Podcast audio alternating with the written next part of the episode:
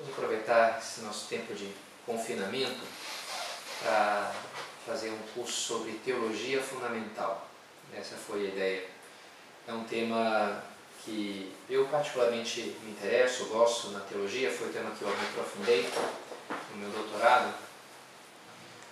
Bem, eu fiz engenharia né, antes de, de me ordenar sacerdote, sempre gostei da, da ciência, da filosofia. E a teologia fundamental, o que é a teologia fundamental? É justamente nessa parte inicial dos fundamentos da teologia e, portanto, que tem a ver com as interfaces da teologia e o conhecimento humano, a razão e a fé, os fundamentos da teologia, da revelação, esse tipo de coisa. Então vamos tentar fazer, a ideia é fazer algo em torno de umas 10 aulas curtas, 25 minutos, meia hora, para falar do, então, do que é a teologia fundamental. Começando com duas aulas, é, que vão ser duas aulas complementares, sobre o tema fé e racionalidade hoje. Então daria para dizer que essa primeira aula é sobre esse assunto, fé e racionalidade hoje. E a aula seguinte vai ser também a segunda parte dessa, dessa questão da fé e da razão, fé e racionalidade. E é uma questão importante, né, porque hoje em dia se tende a pensar são duas coisas contrapostas. De um lado a fé, de outro a razão.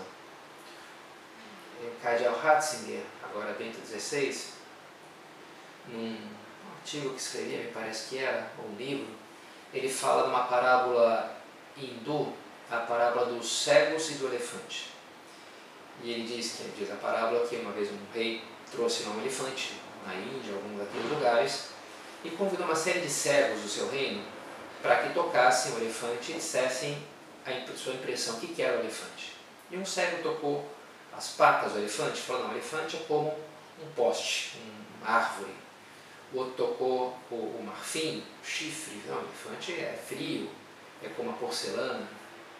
O outro tocou o rabo, não, é como que uma uma vassoura, outro trocou a trompa, cada um trocou, um, um tocou uma parte do elefante, e eles começaram a falar visões completamente conflitivas, eles começaram a brigar, inclusive, não, não tem nada a ver, não é assim, tem uma ideia eu sei, tu não sabes. E, e o rei então se ria daqueles cegos meio bobos, brigando para falar, definir o que era o elefante. E o cardeal Ratzinger dizia, olha, para o homem de hoje, olhar para as diversas religiões que há no mundo, muitas vezes pode parecer é, esse diálogo de cegos estão falando de uma coisa que eles supera muito, que eles têm uma visão muito parcial, mas que são capazes de, de, de brigar, inclusive de se matar às vezes, para definir um ponto de vista que, que é muito limitado, que é então parece que para o homem de, de hoje muitas vezes essa ideia que a religião toca mistérios muito profundos e que esse, essa certeza, que ele tem certeza demais sobre isso, é, é um erro. A gente não pode, a razão não alcança, é o que está mais além. Então dá para apenas para ter uma, uma, não sei, marcar por zona, assim, né? ter uma visão muito ampla, muito que, que é Deus ou a vida após a morte. É um âmbito onde a razão não, não, não entra, não entra a razão na fé, um pouco essa ideia, de um lado. E de outro lado, é, também tem a, também um certo movimento, uma certa postura, mesmo religiosa, antes eu falei assim da razão em contraposição à fé, e também tem uma, uma certa posição da religião, da fé, em contraposição à razão, gente poderia dizer também lia é um, um, livro de um religioso, de um sacerdote, um frei, em que ele contava também parábolas hindus e, e relacionava elas com a fé cristã. E uma parábola que me chamou a atenção, uma historinha, é a historinha, de, o diálogo muito curtinho, o diálogo entre duas formigas. E uma fala para a outra, como é que será que é Deus? E a outra responde, Deus é impressionante, Deus tem dois ferrões. Responde assim e termina a história. Meio boba, meio. No fundo, o que está dizendo ali? Está dizendo, olha, como é que a formiga é capaz de imaginar Deus? Bem, ela pega as coisas que ela tem, que considera boas e fortes, a sua potência, a sua, que é o ferrão, e multiplica aquilo. Né? Eu, tenho, eu tenho um, então Deus é quem tem dois, então já. Mas é lógico, a gente olha uma formiga é tão limitada, Deus é muito mais que uma formiga com dois ferrões. Mas um pouco para também dizer essa mesma ideia, Deus não supera tanto e a nossa visão de, de Deus sempre vai ser algo muito limitada, então é, é uma espécie de anti-intelectualismo dentro também da própria, da própria religião. E isso levou, nas últimas décadas, a gente pode dizer, a um certo descuido, quase um certo desprezo desse aspecto da, da fé cristã, que é a doutrina, que é, que é o conhecimento teórico, que é a catequese. O Papa Bento XVI escreveu esse, esse documento, Porta Fidei, por, por ocasião do Ano da Fé, também foi a primeira encíclica do Papa Francisco, Lumen Fidei, sobre a fé, escrita mais até pelo Papa Bento XVI, mas, enfim, publicada e assinada pelo Papa Francisco. Mas o Papa Bento XVI falava Porta Fidei, acontece não poucas vezes que os cristãos sintam maior preocupação com as consequências sociais, culturais e políticas da fé do que com a própria fé, considerando essa como um pressuposto óbvio da sua vida diária. Ora, um tal pressuposto não só deixou de existir, mas frequentemente acaba até negado. Interessante o Papa fala, né? A gente preocupa só com as consequências da fé, mas peraí, será que essa pessoa tem fé? Um padre amigo meu dizia que perguntou, por exemplo, na paróquia lá, nos seus principais lideranças da paróquia, gente que se supunha razoavelmente instruída na, no cristianismo, e perguntou, mas vem cá, vem cá, cá um pouquinho, é, Jesus Cristo é Deus? Fez uma pergunta assim, né? Meio básica, né? E, e um grande silêncio. E uma pessoa, depois de uma certa hesitação, falou, não, padre, ele é o Filho de Deus. Na verdade, Jesus Cristo, sim, o Filho de Deus, mas é Deus também, uma coisa básica, né? Jesus é Deus e homem, duas naturezas, uma só pessoa. Enfim, só uma história para demonstrar como, às vezes, pessoas muito incluídas, é, engajadas na prática cristã, mas lhes falta o, o, o, básico da fé, da doutrina, porque, porque foi um tema que se, se veio desprezando nas últimas décadas. Não precisa ter doutrina, não precisa. Isso aí é, é mais uma questão de sentimento, mais uma questão de, de prática de oração, mas um pouco por esse antagonismo entre fé e razão. Como é que a gente chegou aqui? Então vai ser um pouco essa primeira aula. É, eu acho que vai dar para a gente chegar mais ou menos até a época moderna. Vou fazer uma certa uma compilação histórica a partir de Cristo e depois como é que isso evoluiu, essa relação entre fé e razão na, no cristianismo. Primeiro começando com o nosso Senhor. Jesus, ele é um rabi, várias vezes ele é chamado assim. O que é um rabi? Um professor. Era uma figura que é uma instituição daquela época. O professor ia andando lá, as pessoas iam, iam falando coisas, as pessoas iam acudindo a ele. E Jesus é um professor, é um mestre. Ele explica as ideias que ele fala, ele é didático, ele dá exemplos dentro das parábolas, ele dialoga, via de, via uma vez que Pitágoras, esse matemático grego, ele, os discípulos dele só podiam fazer a primeira pergunta depois de acho que uns cinco anos acompanhando, escutando, ele podia ganhar direito a fazer a primeira pergunta. Né? Até lá, Jesus já interage, as pessoas perguntam e ele fala, seja para explicar a fé, seja para defendê-la num clima de polêmico também, para os que estão fechados.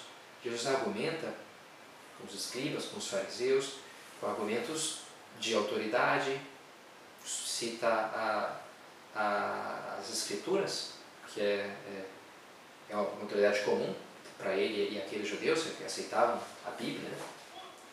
Dá argumentos lógicos também, fala bem, se um reino está dirigido contra si mesmo, não poderá subsistir, então como é que vocês falam isso? Desmascara a atitude incoerente dos seus oponentes, por exemplo, diante de João Batista, aquela atitude um pouco reticente que eles tinham, que não queriam dizer que ele era, que ele era de Deus, mas ao mesmo tempo não queriam dizer que não era. Então Jesus, ele dialoga, ele, ele desmascara, ele mostra, ele explica, ele é lógico. Jesus é, tem um discurso racional, daria para dizer isso. Um discurso racional. Agora, ao mesmo tempo, não se trata de uma racionalidade fria, né? fosse assim um professor de matemática, né? porque toda a sua vida estava envolvida naquilo ele dizia, se não credes nas minhas palavras, credes ao menos nas minhas obras. Opere-vos credite. Crede nas obras. Olha, olha o que eu faço. Olha os milagres que eu realizo. Olha as curas, olha as... E, e ele diz para Pilatos que ele veio para dar testemunho da verdade. Para isso nasci e vim ao mundo. Para dar testemunho, não só com as suas palavras, mas com as suas ações, em concreto na, na paixão. Boa parte delas Jesus está em silêncio. Jesus alten tachebat. Jesus se calava ele não, aí não está explicando com, com palavras, mas com as suas obras. Está dando esse testemunho da verdade. Como é que é testemunho em, em grego? Martíria. Daí o Marte é o que dá testemunho. Jesus é o mártir por excelência da nossa vida, deu testemunho da verdade da sua mensagem. Agora, não é melhor então um testemunho silencioso, se Jesus não abriu a boca como um cordeiro, levado ao matadouro na paixão, ele que disse para os apóstolos, não vos preocupeis com a vez de dizer, lá vos será dito. Bem, é verdade, como às vezes ele fez silêncio, mas a maioria das vezes Jesus falou, Jesus se defendeu.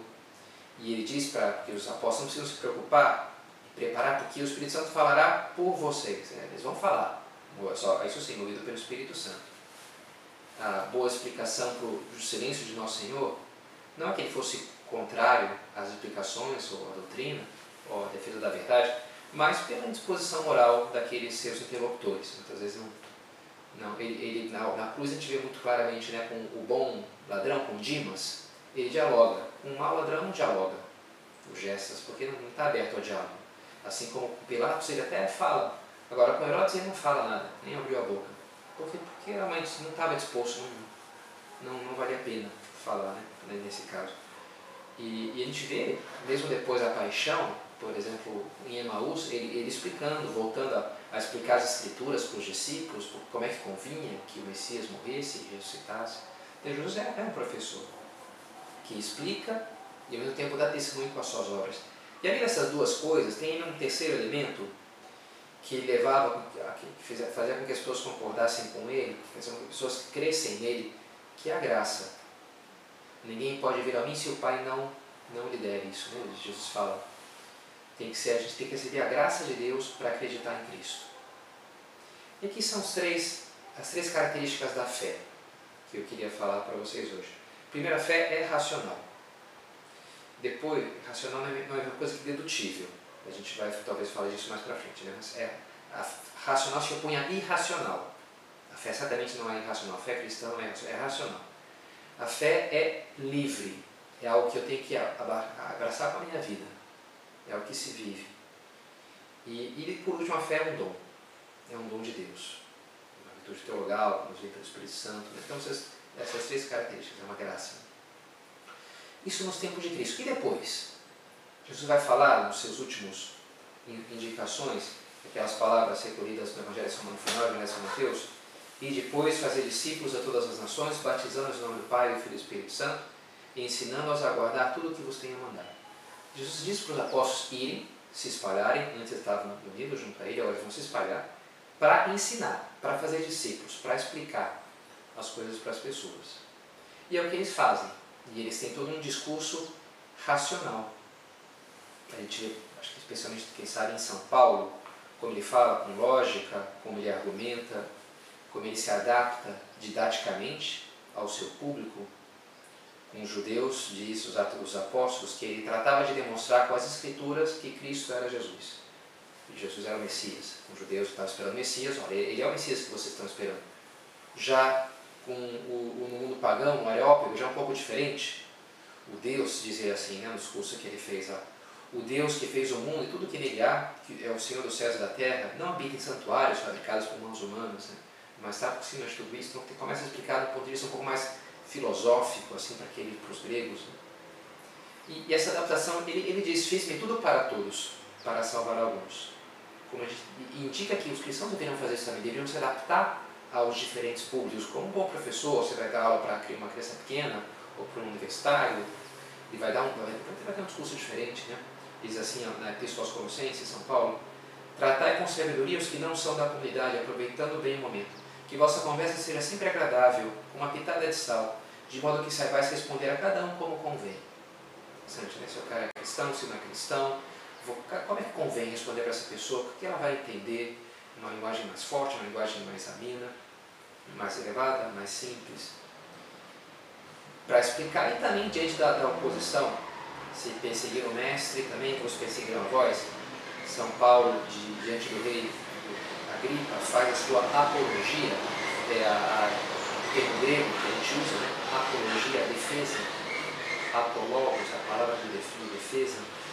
E essa palavra vai aparecer também usada por São Pedro. É uma passagem importante para nós, em que ele fala de dar a razão da vossa esperança, na primeira epístola de São Pedro. Que também aqui fica é clara essa conexão entre o testemunho, o ensinamento e o testemunho, diz aqui São Pedro capítulo 3 da sua primeira epístola. Santificai em vossos corações Cristo Senhor. Estais sempre prontos a responder para a vossa defesa a todo aquele que vos pedir a razão da vossa esperança, mas fazer com suavidade e respeito. Tenha uma consciência reta, a fim de que, mesmo naquilo que dizem mal de vós, sejam confundidos os que desacreditam o vosso santo procedimento em Cristo. O procedimento, não só as palavras, também dar a razão, mas a, a, as minhas ações. E não só, é interessante que ele não fala a razão, a razão da vossa fé, ele usa a expressão a razão da vossa esperança. Interessante, né? Do porquê que eu faço essas coisas, o que, que eu estou buscando, o que, que eu quero. As razões da esperança, que eles vão dar de uma maneira, um testemunho vital e de uma maneira muito especial através do próprio martírio, como São Paulo e muitos daqueles primeiros cristãos. Né? Então, razões e vida, os dois fatores iniciais, mas também, não só nesses dois fatores estava a eficácia da primeira pregação cristã, da pregação de São Paulo, que mais sim graça ao Espírito Santo. Como é que começa a pregação cristã? Pentecostes, a se expandir, quando vem o Espírito Santo. Aí sim, aí sim aquilo funciona, porque Deus está agindo ali, porque tem a graça presente. Não é só ideias muito bem articuladas ou uma vida muito santa, também são essas duas coisas. Mas necessita é, da, da graça, da ação do Espírito Santo. O próprio São Paulo tem essa convicção quando escreve aos Coríntios. Quando eu fui ter convosco, não fui com o prestígio da eloquência nem da sabedoria anunciar os testemunhos de Deus.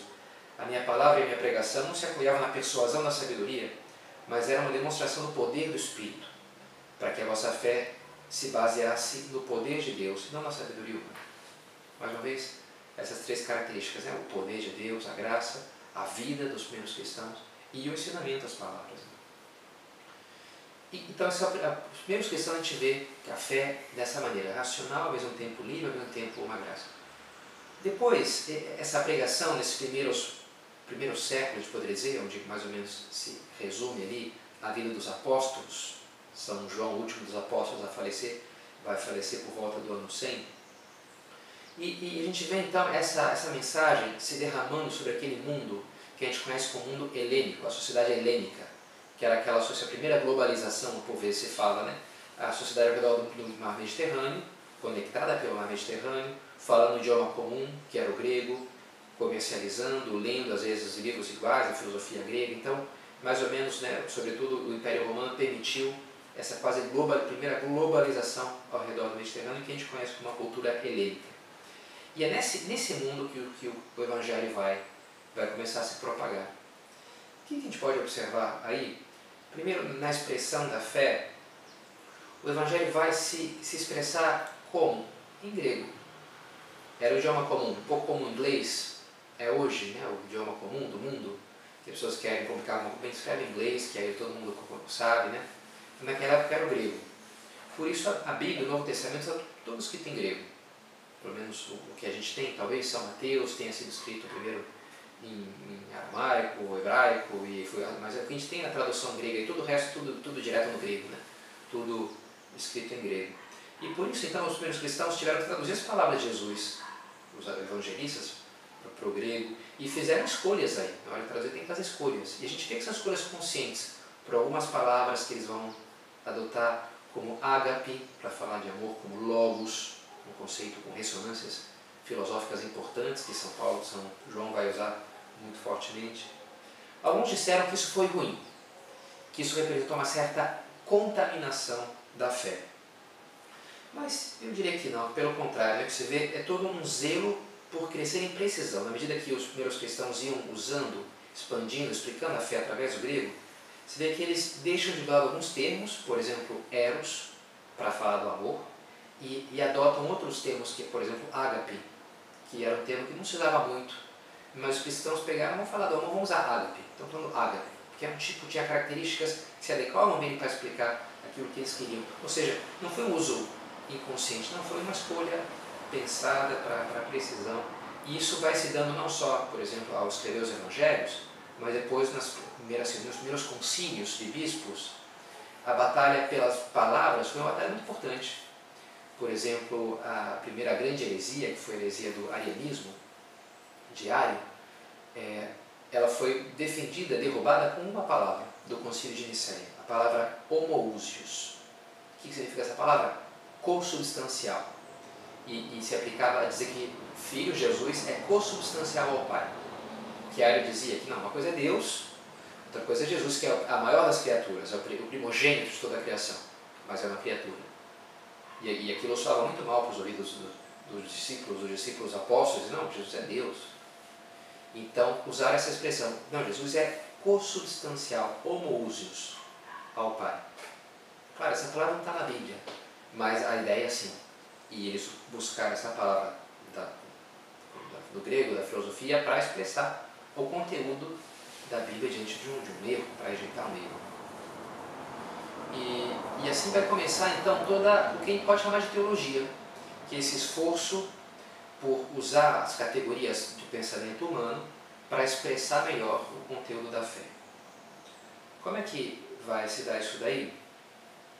Bem, eu acho que a gente pode já parar por aqui. É, já deve ter dado isso uns, uns 25 minutos. E a gente continua então numa aula seguinte falando desses como é que isso progride então nos primeiros séculos. Tá bom?